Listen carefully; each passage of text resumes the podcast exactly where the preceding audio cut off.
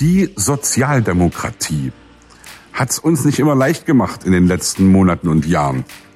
Ich fand nicht alles cool, was gelaufen ist, aber ich weiß genau, dass ich ein sozialdemokratisch sozialisierter Mensch bin. Meine Eltern haben mich so erzogen. Meine Eltern haben damals gesagt, guck mal hier, das ist Helmut Schmidt, das ist der Gute und das ist Franz Josef Strauß, das ist der Böse. Heute sind die Grenzen viel, viel, viel schwieriger. Ich mache mir ein bisschen Sorgen, was passiert im September. Und ich hoffe, dass wir nicht in irgendeinem Dilemma erwachen, das wir nicht mehr ändern können. Ich weiß genau, wo ich mein Kreuz mache. Und ich kann euch nur sagen, Leute, sozialdemokratische Grundwerte sind wichtig. Die verteidigen wir und dafür stehen wir. Macht das Kreuz an der richtigen Stelle. Yeah. Olaf Scholz ist schon ein ganz cooler Typ.